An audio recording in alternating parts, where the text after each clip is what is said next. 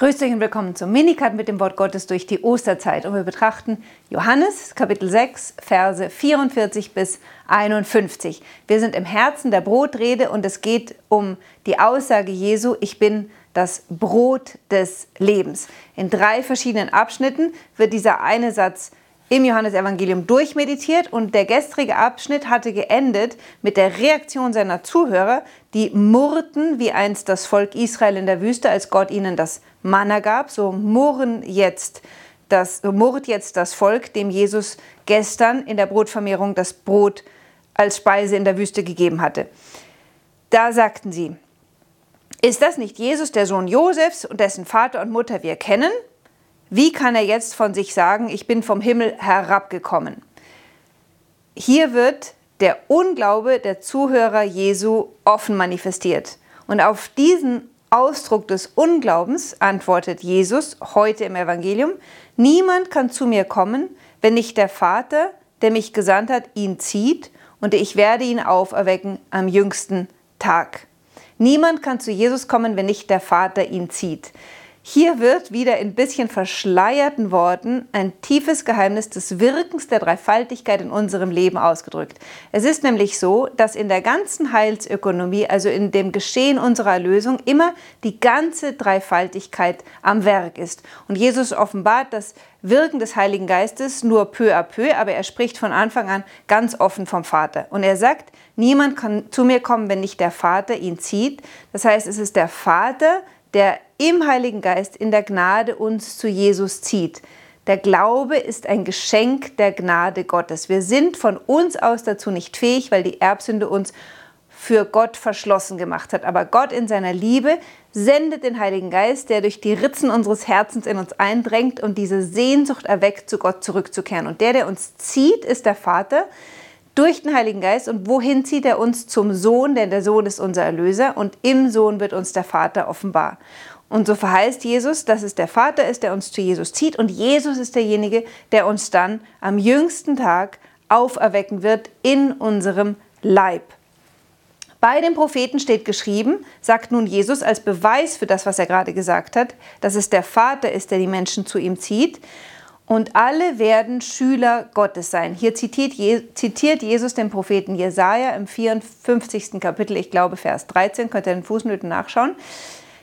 Jeder, der auf den Vater hört und seine Lehre annimmt, wird zu mir kommen. Jesaja spricht von einer Zeit, da die Menschen Gott nicht mehr im Dunkeln suchen müssen und ertasten, sondern da Gott sich ganz offen offenbaren wird, sozusagen im Tageslicht, und jeder ihn wird schauen können. Und Jesus sagt jetzt, dieser Augenblick ist jetzt gekommen. Ich stehe vor euch und Gott offenbart sich in mir in seiner ganzen Fülle.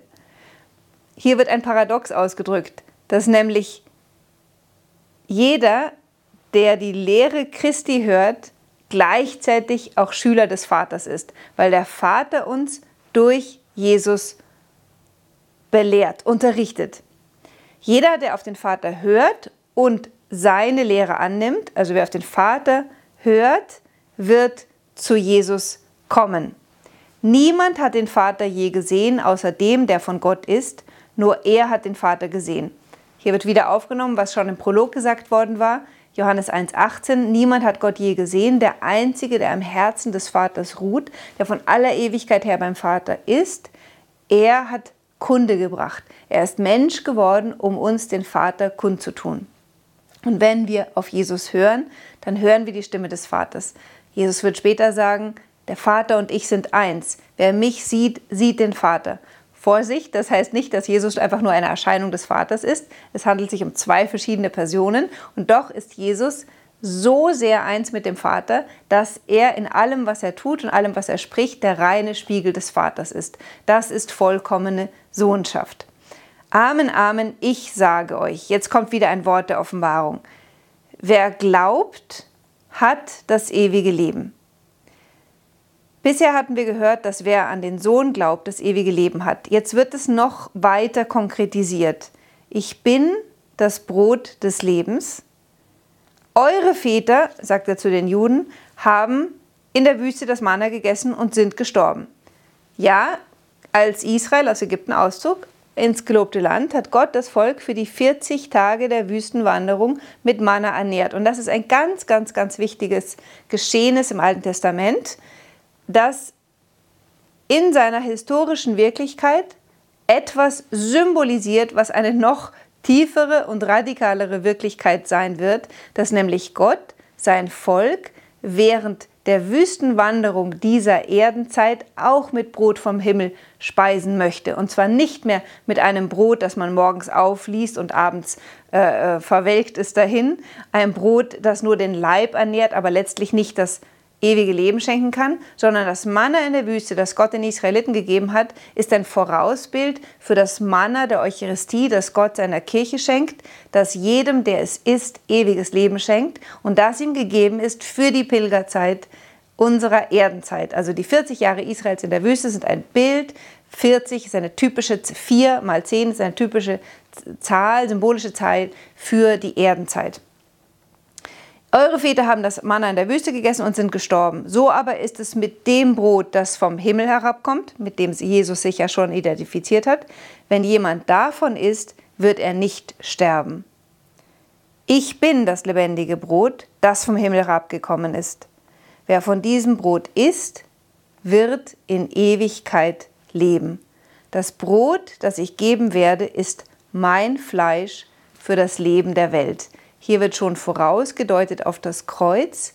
Die Eucharistie ist die Frucht von Tod und Auferstehung Christi. Durch eine Frucht hat der Mensch sich den Tod gegessen.